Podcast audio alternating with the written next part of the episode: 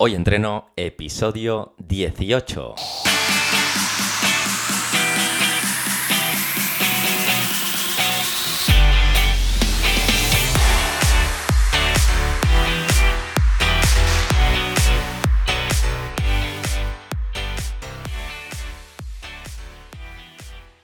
Muy buenas y bienvenidos a Hoy Entreno, el podcast en el que entrevistamos a expertos del mundo de la salud y el deporte.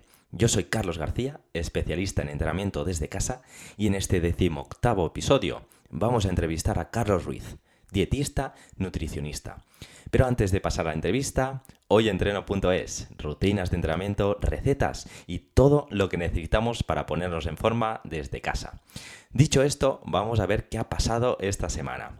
Bueno, con vuestro permiso, me gustaría leer un comentario que nos dejó Facuchillón desde Apple Podcast. Dice así, muy buen contenido. Hoy escuché el primer post y la verdad que excelente. Me gustó mucho, así que a seguir así. Saludos. Bueno, muchas gracias Facu. Eh, aunque habíamos ya recibido alguna reseña en Apple Podcast, es el primer comentario que, recibo, así que os animo a, seguir haciéndolo, ya que, bueno, da un chute de, energía y da mucha, mucha, mucha ilusión.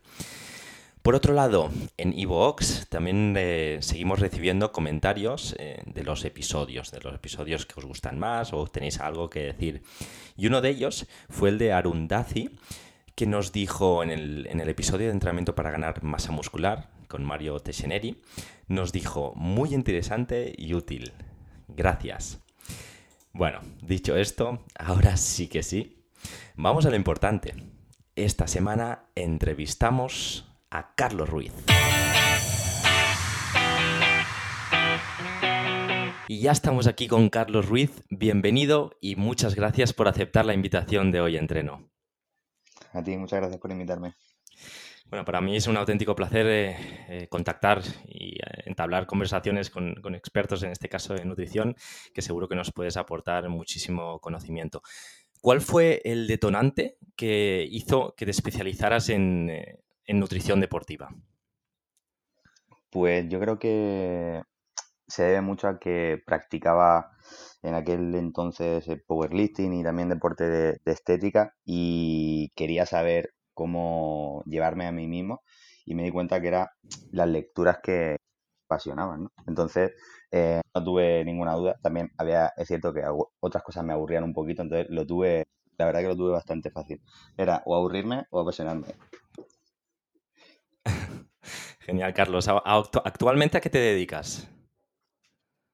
Pues digamos que principalmente paso consulta en nutrición deportiva, también podríamos decir que paso consulta en pérdida de peso general, pero sobre todo pues especializado en, composición corporal, ya sea estética, deporte también tipo powerlifting, eh, eh, eh, también carrera y demás. Y la otra parte principal sería la de, pues como formador o, profesor en, diversas plataformas, sobre todo online, y alguna que otra ponencia pues presencial en algún evento de los que organizamos sobre, sobre nutrición deportiva.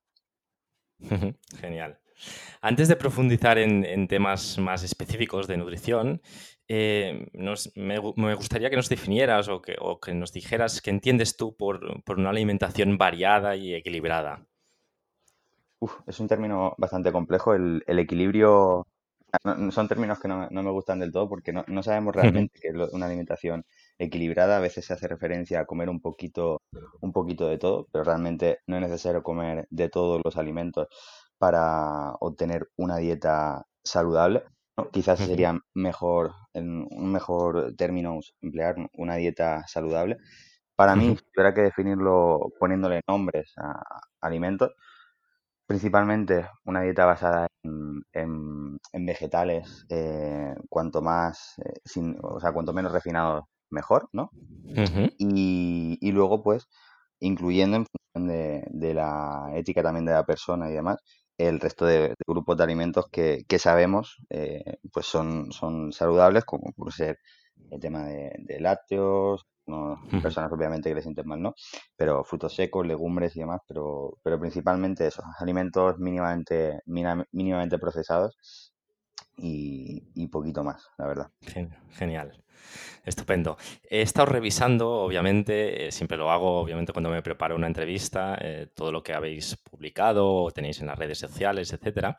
Y en tu blog eh, tienes un artículo que para mí es muy interesante que nos habla sobre los etiquetados de, los alimentos. ¿Nos puedes explicar qué, reglas se sigue en este caso?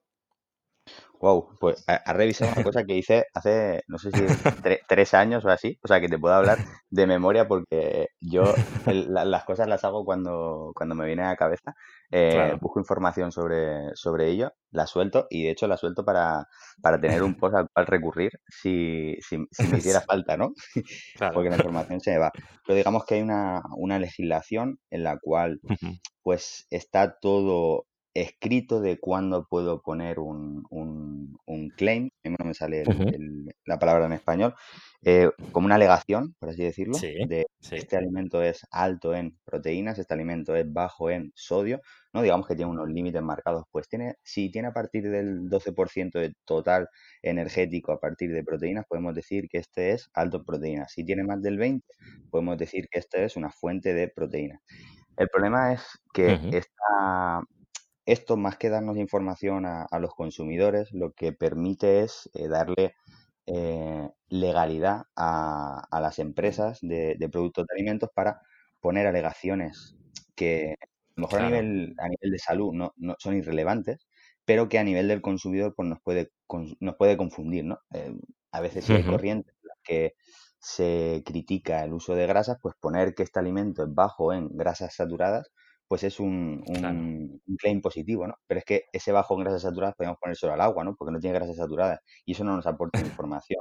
O productos que pues sabemos que son eh, cuestionables, eh, ponerle simplemente el, claim de eh, bajo en grasas saturadas a unas galletas, pues a lo mejor hace que la persona piense que esas galletas son mejores, ¿no? Y a lo mejor lo que han hecho es cambiarle la mantequilla por y sigue siendo la misma galleta con, las mismas connotaciones negativas a nivel de, salud. ¿no? Entonces la legislación pues tiene sus cosas positivas y, tiene también sus vacíos bien aprovechados por, las industrias.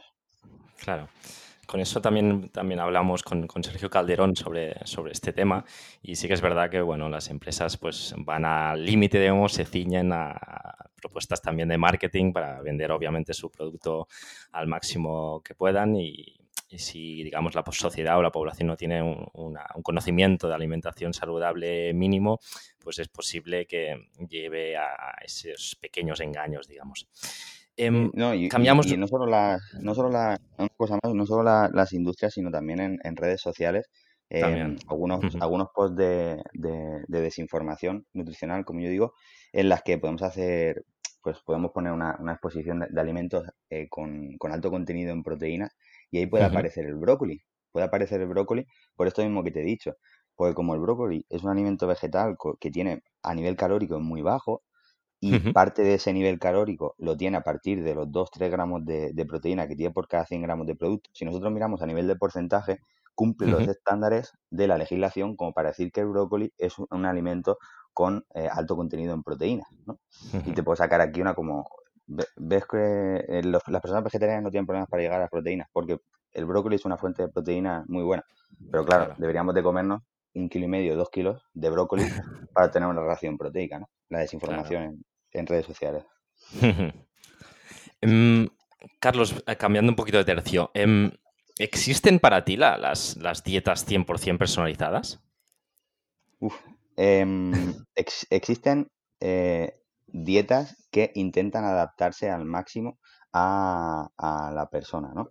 A su contexto. Claro. O te puedo definir lo que sería para mí una dieta 100% personalizada, pero básicamente eh, lo que habría que hacer es tratar de entender al máximo eh, a la persona y a su estilo de vida y hacer una pauta acorde no solo a sus gustos y, y, a su nombre, ¿no? Que a veces pensamos en la dieta personalizada como aquella dieta que tiene el nombre de la persona arriba, y está carente de aquellos que no le gustan, pero poniéndote un ejemplo, pues esa persona trabaja a turnos, trabaja a turnos de, mañana, tarde y noche, esa dieta tiene que estar eh, diferenciada cuando turnos de día, turnos de noche, aquellas comidas que hace en casa, aquellas comidas que hace fuera de casa y puede utilizar cosas como eh, cubertería, tiene eh, a su disposición microondas, pues todo ese tipo de cosas son las que hacen de una, de una dieta que esté realmente personalizada y luego a los objetivos ¿no? que tenga esa persona. Pues si se va a preparar una, a una competición y tiene que dar una, un pesaje específico o tiene que llegar de mejor condiciones a unas oposiciones, ¿no? Pues todo eso, para mí, eh, a mi entender, sería pues una dieta lo más adaptada posible a, esa persona.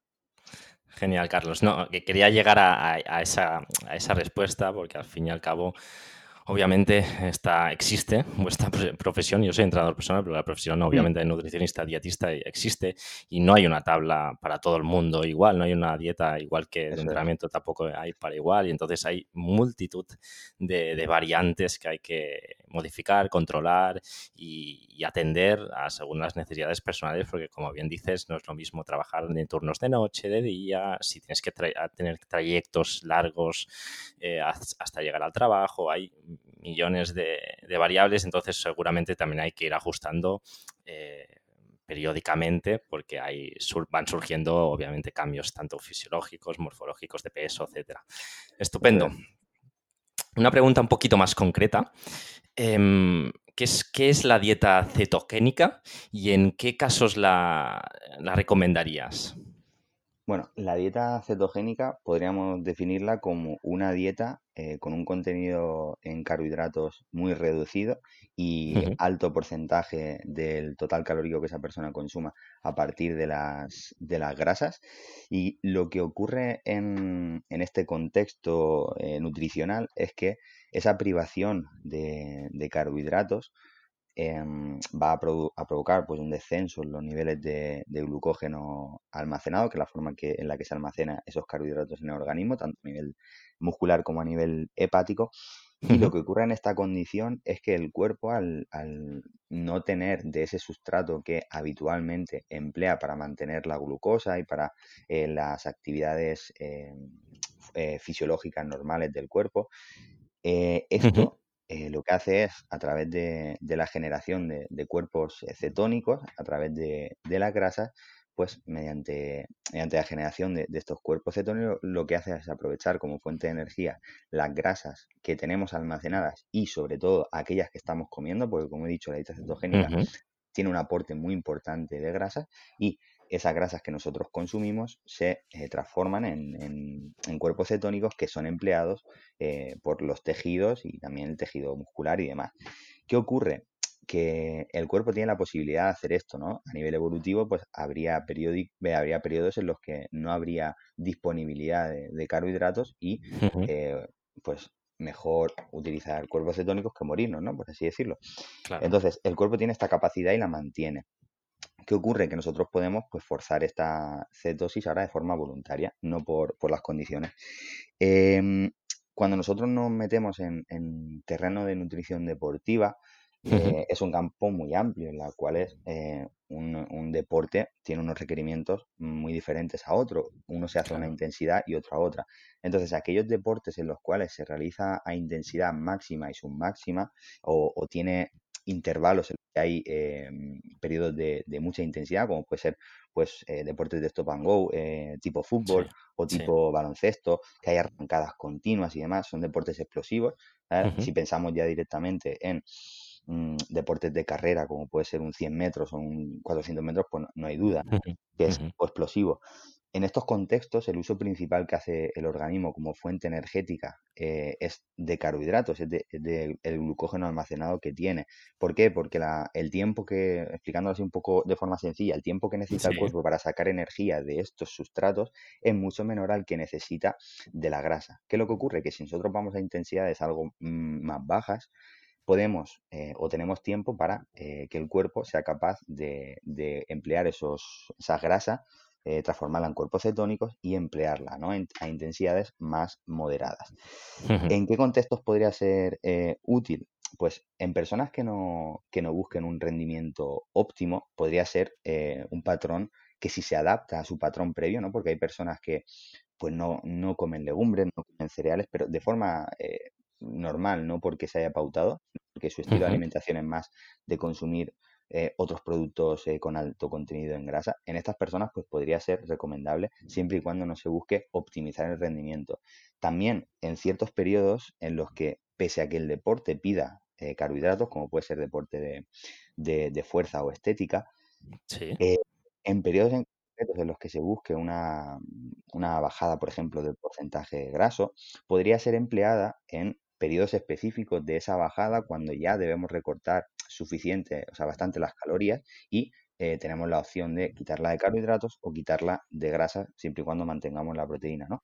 Pues en estos contextos también podría ser útil porque en algunas personas se ha visto que eh, eh, produce una, saciedad elevada y eso le ayuda a llevarlo de forma más, fácil, ¿no? Entonces, básicamente serían estos contextos. Uno, cuando se adapta al patrón de la alimentación de la persona, cuando no se busca optimizar el rendimiento y cuando se busca pues bajar de grasa y, es el objetivo principal, ¿no? No mantener el, rendimiento. Genial, genial, Carlos. Em, un concepto que no realmente personalmente no, no, conocía es el de refit, que le, he estado investigando, en tu, obviamente en tu Instagram, como he dicho antes, y es algo que no que desconocía. Bueno, ahora he estado leyendo y escuchándote un poquito en tus, eh, mm. en tus, en tus eh, bueno, stories, etcétera, pero me gustaría también que nos lo contaras aquí. ¿Qué, qué entendemos por refit? El refit, eh, traducido de una forma simple, sería como hacer recargas de carbohidratos.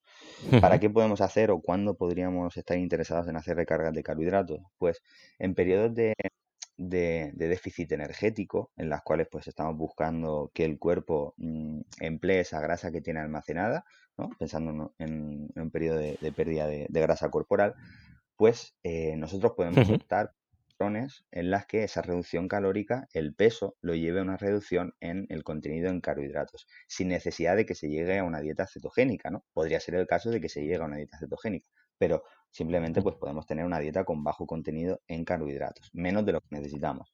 ¿Qué ocurre? que el cuerpo genera ciertas adaptaciones a em, esa deficiencia energética en las cuales pues podríamos decir que se ralentizan ciertas em, funciones metabólicas y el metabolismo pues desciende. ¿no? Si antes nos manteníamos a nivel corporal con 2.000 em, calorías, por decir una cifra, con, a medida que nosotros vamos bajando de peso, vamos bajando también nuestro lastre en todas las actividades que nos movemos, eso ya desciende eh, nuestro gasto energético, pero además existe una pérdida de esa tasa metabólica mayor a la esperada por simplemente el peso perdido, ¿no? Digamos que nos adaptamos a ese déficit energético y nos volvemos más eficientes. ¿Qué es lo que se ha visto? Que una recarga aguda, es decir, un día, dos días o tres días, porque va a depender un poco del protocolo de, recarga de carbohidratos que se emplee, podría revertir esta situación, pero también de forma aguda, es decir, que al día siguiente o a los dos días siguientes esa tasa metabólica y el perfil de algunas eh, hormonas como puede ser la leptina y la grelina, dos que están relacionadas con el apetito y la saciedad, pues se vean eh, moduladas de forma positiva que se reduzca el hambre y em, se eleve un poquito la tasa metabólica y además produzcamos pues un incremento en, ese reservorio que tenemos de carbohidratos, de glucógeno muscular y hepático que pueda ser empleado en los entrenamientos, ¿no? Y podemos decir que, que, en esos entrenamientos podríamos entrenar a esa intensidad que deberíamos. Y también luego tiene un, papel eh, también psicológico que es Em, hay personas que si yo te planteo, vale, pues de lunes a domingo vamos a estar en un déficit energético con una dieta con contenido moderado en carbohidratos. Podemos hacer esto o podemos hacer que de lunes a viernes tú tengas una dieta con menor contenido en carbohidratos aún, pero sábado y domingo metas una recarga, ¿no?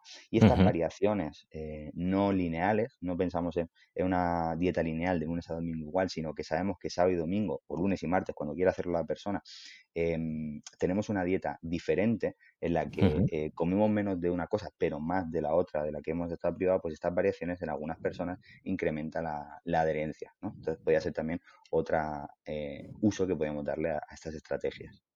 Genial. Eh, una pregunta un, tanto más práctica, digamos, porque me, me, suelo a veces eh, topar con esto, con clientes, etcétera. porque me dicen, bueno, yo me voy pesando en la báscula todos los días y no veo mejoras, etcétera. Entonces, la pregunta es, ¿por qué la báscula en ocasiones, eh, bajo mi punto de vista, puede ser nuestra enemiga y de qué manera, digamos, no sé, un tanto casera podemos medir nuestros progresos? Vale, esto mm, lo empleamos también, por ejemplo, con, pacientes que llevamos a, distancia, ¿no? Con, las personas que hacemos a, trabajo a distancia y no, podemos hacerle pues una antropometría o, un seguimiento proximal, ¿no? Em, tenemos diferentes estrategias, aunque el peso a veces no, nos confunda, por así decirlo, si la persona no tiene una preocupación excesiva eh, por el peso corporal, por esa variación del peso corporal, porque en cuanto a la persona le genera estrés el peso, el peso no es que pueda ser útil, sino que al contrario hay que evitarlo al máximo. Em, si esa persona tiene una buena relación con el peso y simplemente lo tomamos como un dato más, esa, ese registro del peso no, no es malo, ¿no? Eh, de hecho, nos puede aprender, o sea, nos puede permitir para aprender cómo nuestro cuerpo va fluctuando su peso corporal sin que eso sea motivo de que nosotros modifiquemos nuestra pauta nutricional si vemos que no baja el peso, ¿no? Claro. ¿Eh? Em, además de esto, nosotros podemos utilizar herramientas tan, tan caseras como eh, la ropa, la misma ropa que nos ponemos eh, todos los días, pues si sabemos que tenemos un pantalón, que aunque no nos lo pongamos ahora, porque a lo mejor es un pantalón de invierno, pero sabemos que nos viene justito para abrochar el botón, ¿no? Si nosotros estamos en un periodo de pérdida de grasa y utilizamos este pantalón como mm, cada, cada, dos semanas o cada semana eh, me lo pruebo y veo si cierra, si no cierra o si ya cierra e incluso tiene un poquito de holgura, pues eso, por ejemplo, nos sirve como una medida sin necesidad de que tomemos el perímetro de, la cadera, ¿no? Que además podemos tomarlo y en personas que ya están un poquito más eh, finas, por así decirlo, que, tienen un cuerpo algo más atlético, si se están preparando, por ejemplo, para, una competición eh, de culturismo o queremos preparar una sesión de fotos en las que estamos buscando un aspecto bastante bajo de grasa, podemos, una, hacer fotografías intentando que sean siempre en las mismas condiciones, es decir, ponernos siempre a la misma distancia del foco de luz, en la misma posición, en la misma raya del suelo, tomar una foto de frente, de perfil, de, espaldas. Yo esto me gusta, pero también es una cosa que confunde, porque eh, las fotos únicamente reflejan un instante, un instante en el cual puedo respirar más, puedo respirar menos, puedo estar contrayendo o no. ¿Cuál es eh, lo que a mí más me gusta? El vídeo. El vídeo que te permite te permite colocar una cámara en un mismo sitio, tú te colocas en un mismo sitio y lo que haces es posar de frente relajado, posar de lado relajado, posar de espalda relajado, respirar de forma normal y ya incluso si quieres hacer poses eh, de, tu, de, tu, deporte, ¿no? Y, ver también, porque al final si, si trabajas en, estética, al final lo que te interesa es que esa persona salga en las mejores condiciones posibles a nivel muscular, ¿no? Y, y, y, cosas tan, tan simples como una persona la aparición de ciertas venas, ¿no? Imagínate una persona que está bajando de grasa y dice, ostras, es que antes la, la vena del, de, braquial del bíceps eh, no se me notaba, pero es que ahora sí, ¿no? Entonces, eso, eso lo que nos está reflejando es que la capa de grasa que había entre el músculo y eh, la piel, pues está disminuyendo, ¿no? Porque ahora se empieza a ver las venas. O te reflejan también en consulta, oye, pues es que cuando estoy entrenando, eh, los músculos del deltoides del hombro, ahora mismo me noto la partición entre el, anterior y el posterior, ¿no? Eh, pues eso son cosas que independientemente de lo que nos diga el peso, si esto está sucediendo, es que estamos eh, mejorando o acercándonos a, nuestro objetivo.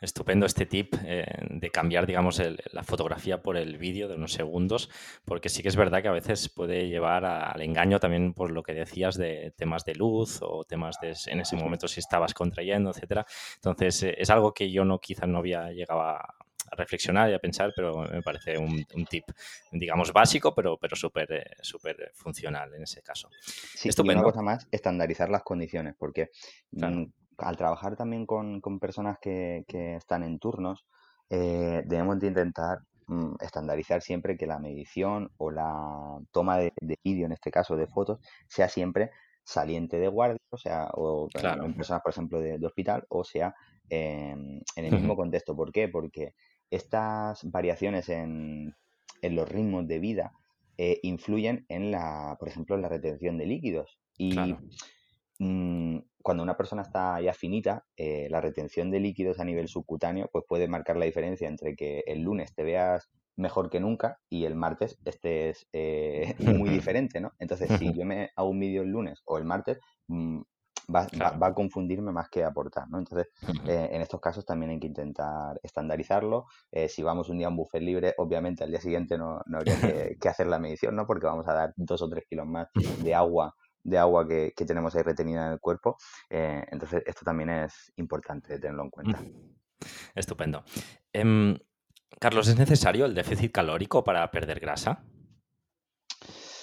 Em, sí, lo único que em, podría darse eh, que se necesite diferente magnitud en función del estado de, la persona. ¿no? Eh, podríamos poner el caso de, una pérdida de peso que se dé con un déficit calórico muy moderado en personas que sean, por ejemplo, atletas eh, avanzados de, estética, en los cuales un déficit energético muy agresivo pues podría repercutir en una pérdida de, masa grasa, de masa, masa libre de grasa elevada, ¿no? De masa muscular.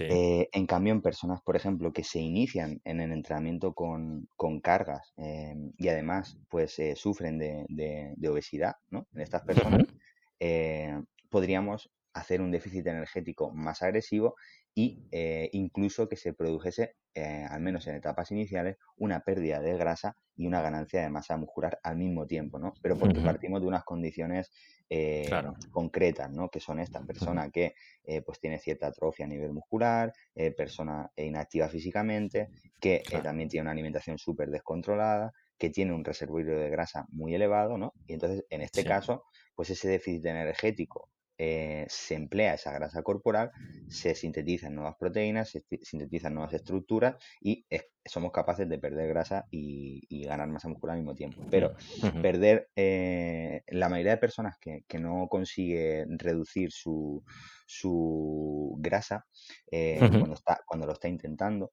por lo general es porque no se alcanza ese déficit energético.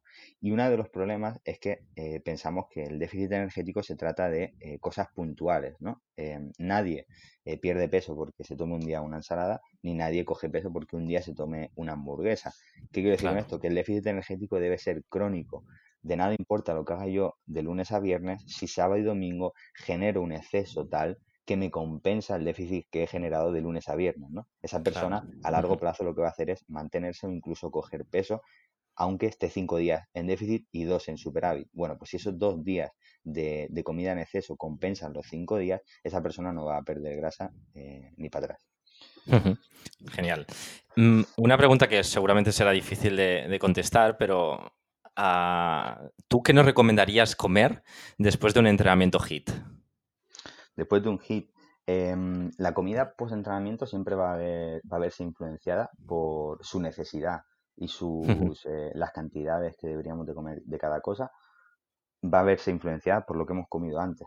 Eh, ¿Por qué te digo esto? Porque eh, si nosotros pensamos en qué necesidades tiene el organismo después de un entrenamiento HIT, pues bien, el organismo tiene, en función de, la dilatación de, ese HIT, ¿no? pues va a haber hecho un, uso mayor o menor de, de ese glucógeno almacenado en función de la cantidad de glucógeno que haya empleado y del siguiente entrenamiento que tengamos, eh, pues mm, va a ser mayor o menor la necesidad que tengamos de reponer esos carbohidratos. Luego, pensando a nivel estructural, pues esa persona debería de tener una disponibilidad de eh, aminoácidos en plasma, que eso se transfiere en una ingesta proteica. Pero ¿qué ocurre? Que nosotros, em, si hemos hecho una ingesta proteica pensando en una comida normal, ¿no? Un típico plato de, arroz em, con algo de, pescado o carne, eh, algo de, vegetales. Pues bien, esa carne o ese pescado requiere su periodo de, digestión, posterior absorción, paso de, aminoácidos en sangre y eso, pasado 2, 3, 4 horas, sigue disponible eh, para utilizarlos en la síntesis proteica muscular. Por lo tanto, nosotros ya hemos hecho una comida eh, pues en las dos horas previas al entrenamiento. Eh, la necesidad de, realizar una ingesta proteica justo después del entrenamiento casi casi que desaparece, ¿no? Eh, en cambio, si nosotros hablamos de un contexto de esa persona viene de un ayuno nocturno por cuestiones de, pesadez de estómago o porque se encuentra bien, realiza su HIT en, en ayunas, ¿no?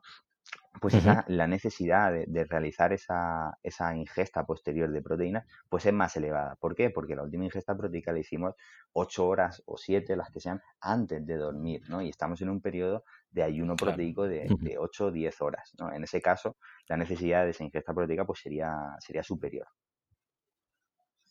Genial. Estupendo, muy, muy bien aclarado y contestado. Em, vamos a cambiar un poquito de tercio y me gustaría que habláramos del colesterol, que es, eh, bueno, es un tema bastante candente en el sentido de que no sabemos a veces si es bueno o es malo. En tu opinión, ¿debemos combatirlo o no? No sabemos si es bueno o es malo. Eh, porque probablemente no sea ni bueno ni malo, ¿no? Simplemente lo que podríamos decir que el colesterol es, es necesario. Eh, no hemos visto a, ninguna persona que sin colesterol en su, en su organismo pues eh, sea capaz de, sobrevivir, ¿no? Eh, ¿Por qué? Porque el colesterol forma parte de las membranas a nivel celular, realiza diferentes funciones a nivel, a nivel sistémico. Entonces, nosotros con la, con la nutrición pues tenemos una ingesta dietética de, colesterol diario y nuestro cuerpo es capaz de, sintetizarlo a través de, otros precursores, ¿no? Entonces, si nosotros, poniendo números así un poco eh, arbitrarios, si nosotros tenemos unos requerimientos de 2.000 miligramos al día y a través de la dieta ingerimos únicamente 600 eh, eh, miligramos, el resto lo va a sintetizar el organismo. Si nosotros ya cubrimos los 2.000 miligramos a través de la dieta porque tengamos un alto consumo de, alimentos ricos en, colesterol, pues el cuerpo lo que va a hacer es reducir su síntesis propia. ¿Por qué? Porque ya la estás cubriendo tú a nivel dietético, ¿no? El cuerpo regula de esta forma. El problema lo vemos a nivel orgánico cuando el cuerpo no regula bien esta ingesta y síntesis y aunque tú ingieras continúa con la síntesis y eh, pues empieza a haber cifras elevadas de, colesterol, ¿no? Y luego habría que mm, dividir eh, temas pues también de las lipoproteínas, eh, tema HDL, LDL, mm, sería un, tema demasiado complejo y, lo que sabemos es que no habría que posicionarse ni en, ningún bando, ni que sea bueno ni que sea malo. De hecho, en, en ancianos eh, cifras muy bajitas de colesterol podrían ser perjudiciales para, la salud, ¿no? Eh, luego, tampoco el, problema muchas veces del, centrarnos en un único parámetro a nivel bioquímico es que perdemos la visión de, los sistemas complejos que es el, organismo. ¿no? Y que a lo mejor esa cifra de colesterol elevado simplemente está representando un fallo en, en otra parte y, nosotros podemos pensar o centrar nuestra intervención en mejorar ese colesterol. Claro, a lo mejor el problema, el problema es otro, ¿no? Y a lo mejor el, daño que se hace a nivel cardiovascular no es por el colesterol, sino que es por, por otras cosas, ¿no? Entonces, eh, no me gusta nunca centrar la, visión en, un parámetro, al igual que tampoco en un nutriente específico. La culpa de, nada la ha tenido el, ácido palmítico del aceite de palma, ni la grasa saturada, ni el los carbohidratos, ni el azúcar, ni la sal. Ni... ¿Por qué? Porque cuando centramos el objetivo en, un único nutriente, lo que salen es un grupo de alimentos sin ese nutriente en específico que siguen siendo perjudiciales para la salud por su composición general, pero que no tienen eso y nos dan una aura de, que ya es bueno, ¿no? Y yo a lo mejor retirando mi, sal del día ya me pienso que estoy mejorando mi, hipertensión, ¿no? Y, esto no, no va así. Claro, 100% de acuerdo. Em, en, anteriores entrevistas hemos, eh, ha, salido los temas de, la suplementación y hemos hablado pues, de, creatina, de proteína, etc. Pero he leído un artículo tuyo que me ha parecido súper bueno, espectacular, donde, donde hablas del bicarbonato sódico. Quizás a veces se puede ir un poquito de, estos objetivos que estamos eh, hablando, porque yo aquí en este podcast hablo pues, de términos más generales de salud, de entrenamiento, de, de fitness, digamos, de personas eh, que se quieren ver saludables, etcétera. Pero bueno, dicho, dicho esto, em, ¿lo consideras un suplemento interesante? Sí, eh, de, los posicionamientos que nosotros utilizamos los nutricionistas como, como referencia, que son pues a lo mejor el del Comité Olímpico Internacional o de la Asociación Internacional de Nutrición Deportiva o del Instituto Australiano del Deporte. En estos posicionamientos que hacen estos grupos de expertos, el bicarbonato sódico es uno de los suplementos que aparece con recurrencia en, en el grupo de suplementos con contrastada evidencia. el, el, bicarbonato en concreto se utilizaría como, como un tamponador eh, extracelular que, únicamente pensemos que pues el cuerpo tiene una regulación ácido básica eh, y a nivel muscular cierta eh, acidosis que no, no, se produce por el lactato sino por los iones hidrógeno, pues bueno, esto es a, nivel anecdótico, lo que produciría es que tamponaríamos o reduciríamos esa acidez y podríamos prolongar eso es la teoría, eh, la intensidad, la elevada intensidad de, un ejercicio durante más tiempo, ¿no? Pensando a lo mejor en el hit que me has dicho antes, eh, pues pensamos en, un sprint de 400 metros, pues esos 400 metros a lo mejor nos permite hacerlo a mayor intensidad y que se produzca más tarde eh, la caída de, ese rendimiento. Eh, el problema del el, suplemento del bicarbonato sódico lo, tomamos a través de, lo que podemos tener en casa, que todo el mundo, que el mundo tendrá, porque lo, mismo que encontramos en el supermercado, no es necesario acudir a ninguna tienda de suplementación para comprarlo es, eh, em, es un suplemento muy económico que em, se tiene que tomar en unas cantidades elevadas para que produzca ese pico de, alcalosis en, el organismo, para que produzca ese, el efecto tamponador. El problema es que esta dosis elevada eh, está asociada a bastantes problemas eh, a nivel de molestias gastrointestinales. ¿Por qué? Porque también tiene una alta carga de, de, sodio, ¿no? Pensamos en el bicarbonato sódico, pues el 27% de este bicarbonato sódico es sal. Y para una cantidad que aproximadamente una persona de 70 kilos, para que nos hagamos cifras, estaríamos hablando de casi 20 gramos de bicarbonato sódico, dos cucharadas soperas, pues eso ya tiene, tiene una cantidad eh, muy elevada de, de sal.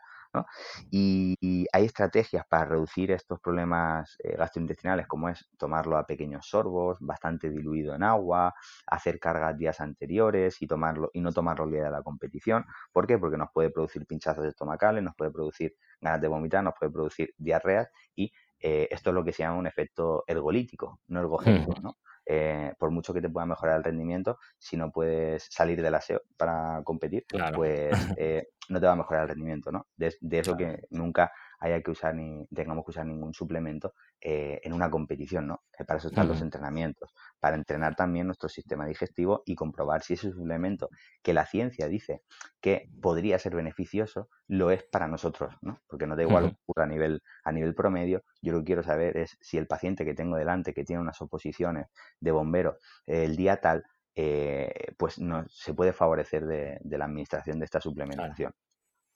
Perfecto, perfecto, Carlos. Em, las últimas preguntas, eh, que no quiero robarte mucho, mucho mm. tiempo. Em, durante, durante esta pandemia que nos ha tocado vivir, bueno, mucha gente se ha animado a, entrenar desde casa. Me gustaría que nos dieras tu opinión personal. ¿eh? Em, ¿Crees que se pueden conseguir buenos resultados entrenando en casa? A ver, yo eh, creo que sí, creo que sí que se puede entrenar, se puede conseguir mucho desde, desde casa y, todo va a depender del estado en el que en el que nos encontremos inicial y, la programación que tengamos y nuestra experiencia entrenando. Yo he sido una persona que, que aproximadamente lleva lo que es en el mundo de entrenamiento con cargas o autocargas eh, desde 2012 y he hecho las cosas eh, probablemente de la peor manera que se puede hacer, he estado entrenando muy mal, he estado entrenando en exceso, he estado entrenando por defecto, he estado haciendo patrones de movimiento que están muy bien, ¿no? Que lo que yo digo, está, estaba moviendo el peso del sitio al, al, sitio B, pero no estaba haciendo una contracción muscular con el grupo muscular que yo, que yo quería, ¿no? Entonces, ¿Se puede entrenar en casa y conseguir resultados? Sí, lo único que como todo habría que hacerlo de la forma adecuada, con la progresión adecuada, con la técnica adecuada, y, pero sí, sí, totalmente se puede conseguir, se puede conseguir mucho. De hecho, em, a, muchas personas les habrá sentado mal el, confinamiento a la hora de pues estar mucho tiempo en casa, perder la motivación, dejar de entrenar, comer peor pero hay otras personas que, que han seguido con su objetivo y, y, si estaban en bajada de grasa, pues ya se han buscado las formas para intentar equiparar al máximo el estímulo em, y seguir controlando la alimentación y, dar paseos aunque fuera por el pasillo eh, para aumentar el gasto energético y seguir con su pérdida de peso o seguir con su ganancia de, masa muscular y, los cambios están ahí. O sea, los cambios, eh, yo ahora cuando estoy volviendo a consulta, la gente ha perdido grasa, ha mantenido masa muscular, otras personas pues han ganado masa muscular porque partieron de, un punto algo, algo más bajo y, todavía era un estímulo suficiente y adecuado para esa persona, ¿no? Si te pensamos en una persona a lo mejor hace 200 kilos en sentadilla, pues a lo mejor hacer sentadillas eh, en su casa, pues a lo mejor eh, no le va a generar ese estímulo, ¿no? Pero a lo mejor puede trabajar otras cosas, puede, puede preparar ese, ¿no? O sea, que el entrenamiento eh, para mí es la clave. Otra, otra pregunta personal que hago a todos los entrevistados. ¿eh? Con todo lo que haces, que vemos que tienes muchos proyectos y ahora al final te preguntaré por todo lo que también eh, tienes en tus páginas web, redes sociales, etcétera, eh, tu consulta, bueno, tienes mucho, mucha faena, digamos. Em, ¿Tienes tiempo? Supongo que sí, ¿eh? pero me veo obligado a hacerla siempre. ¿Tienes tiempo para entrenar tú mismo y con qué frecuencia lo haces? ¿O qué tipo de entrenamiento haces actualmente? O, digamos, si estuviéramos fuera de la pandemia o ahora mismo, como, como tú nos quieras decir? Sí, eh, me voy a extender un poco esta respuesta porque eh, te puedo responder en diferentes etapas del último año, que ha sido un año con muchísimo, muchísima carga de trabajo. Era mi primer año en salir de la universidad y me encontré con trabajo y formaciones externas y, demás. Y luego ponencias los fines de semana. O sea, que tuve periodos eh, muy duros en los que, siendo el entrenamiento una de las partes principales de, de mi día, sea, yo al final el entrenamiento sí está bien a nivel de, generación de estímulo, a nivel de masa muscular y demás, pero también debemos de olvidar que en la parte psicológica, para algunas personas que, tienen un vínculo emocional con el entrenamiento, ¿no? Es, es, mi momento, es mi momento de estar solo, mi momento de entrenar, de, generar ahí pues esa, esa fuerza y demás. Pues eh, hubo momentos en los que tuve que em, desplazar el entrenamiento a un segundo plano, en los que por las noches no dormía lo suficiente porque tenía que quedarme trabajando ¿Qué ocurre? Que seguía o intentaba entrenar a una intensidad mediana, y no te digo total, sino bajando el volumen, bajando intensidad, y aún así empezaban a aparecerme dolores articulares, empezaban a aparecerme dolores musculares, la recuperación que antes hacía en dos días necesitaba cuatro, necesitaba cinco, y al final eh, eh, básicamente estaba ocurriendo que si no descansaba y no comía lo que tenía que comer, pues el entrenamiento mm, me estaba produciendo un daño porque a nivel psicológico no podía entrenar a la intensidad que yo quería, ¿no? Y, en estos casos me, me, limitaba a generar el mínimo estímulo que yo pensaba que me iba a ayudar a volver mejor en cuando pudiera entrenar de nuevo a la intensidad que yo quería y, en estos periodos eh, tuve que desplazar el entrenamiento a un segundo lugar. Ahora, por ejemplo, con el, con el después del, del desconfinamiento, podemos decir, la apertura de nuevo de los gimnasios. Yo fui de los que estuvo entrenando en casa con, sus bandas. Eh, no, no me unía al movimiento garrafil de, de, las garrafas de agua, pero, pero yo con mis bandas y demás eh, tengo bastante imaginación para, para, engancharlas a los sitios y, hacer, y hacer cosas. O sea que me seguí entrenando en casa y a la vuelta, eh, ahora mismo hice una progresión de, de ir tres días tipo full body para acordarme de los movimientos, por así decirlo, mecanizar otra vez la técnica eh, y ahora pues estoy progresando hacia, hacia un mayor volumen en la, en la cual pues entrar cerca de, de, cinco días a la semana, aunque también te digo que para mí las semanas son, son virtuales. yo, mi semana no tiene siete días. A mí las semanas son, eh, si un día no entreno, lo que hago es desplazar la semana a un día a la derecha, ¿no? Para, para que entendamos. Puede ser que la semana tenga ocho días para mí o, o lo que sea. Como ahora abre todos los domingos, eh, no, no, no, hay que cerrarse a lunes domingo. Ahora mismo más o menos entre cuatro o cinco días, sin contar pues, salidas esporádicas a, caminar o a correr que puedan, caer. Genial, genial, Carlos. Pues eh, para finalizar, hago también otra pregunta que para mí es un poco egoísta, pero me sirve a mí para mm. nutrirme un poquito de redes, de, personas que, puedan ser interesantes para, bueno, para llevar aquí, para entrevistar, etcétera. Entonces, em, entendiendo que cada semana pues, busco pues un profesional nutricionista, un fisioterapeuta, un osteópata, un psicólogo, un entrenador. Bueno, busco a alguien que nos pueda nutrir a nivel de salud general. Em, ¿Se te ocurre alguien que crees que, primero que, si crees que me ofrecería el tiempo para, poder entrevistar o crees que alguna, o un tema que te gustaría, no sé, escuchar o profundizar, si te ocurre alguna persona? No sé si a ti has tocado alguna vez la, la nutrición durante el, durante el embarazo, que es una No, importante. no, justamente, mira, he, he- he tocado el entrenamiento durante el embarazo, pero no el tema nutrición, así que podría ser interesante, sí. Si, si quieres eh, hablar sobre esto, una, una compañera que, que se encarga de, de, de ello, se ha especializado en ello, se llama Raquel Pérez, guay. y Raquel Pérez Nutrición en redes sociales, y, y yo creo que ya eh, te podría, podríais hablar sobre, sobre el embarazo y así Guay. complementar esa otra parte. Estupendo, genial, pues muchas gracias. Em, bueno, pues eh, llegamos al final. Muchísimas, muchísimas, muchísimas gracias, Carlos, por tu tiempo. Eh, y para finalizar, me gustaría que nos contaras dónde nuestros oyentes, quien pueda escuchar esta entrevista, pueda encontrarte en tus redes sociales, página web, etcétera. Vale, a nivel presencial eh, estoy, Sí, soy, soy de Elche, sí, Alicante, estoy sí. trabajando en- tanto en, en Elche aquí como, como en Murcia a nivel presencial. A nivel online eh, me puedo encontrar a través de, de, sobre todo redes sociales que sería Instagram, eh, Carlos Ruiz Nutrición. Mi correo es igual, carlosruiznutrición, Y, y estoy trabajando en, en la página web que está en mantenimiento, por así decirlo, está, está en obras, eh, que en los próximos próximas semanas, meses estará ya, ya disponible y será otro punto en el cual pueden, pueden encontrarme. Pero básicamente mi actividad divulgativa la tienen a, a través de, de la plataforma de, de Instagram y ya en cursos específicos. Estupendo. Pues dejaré todos los links aquí en las notas del programa. Y, y nada más, un abrazo muy fuerte y, y nos escuchamos o nos vemos eh, a, a lo mejor algún día. Un abrazo. Genial, muchísimas gracias.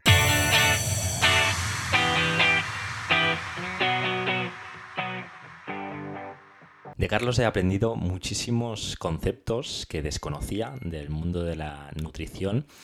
Es además un sector o un mundo, igual que el, deportivo, que cada día eh, se investigan y salen nuevos eh, conocimientos, así que es algo también cambiante, pero que al final acabamos llevando o llegando a los fundamentos de una nutrición saludable, de una comida real, los vegetales, la fruta, eh, una buena proteína, etcétera, como venimos hablando desde el primer día. Dicho esto, espero que te haya gustado la entrevista y si es así, te animo a que te suscribas al podcast para no perderte el episodio de la próxima semana. Os quiero agradecer vuestras reseñas positivas tanto en iVoox como en iTunes. Y por último, decirte que si accedes a hoyentreno.es, te puedes unir a nuestra comunidad de entrenamiento. Nada más por hoy.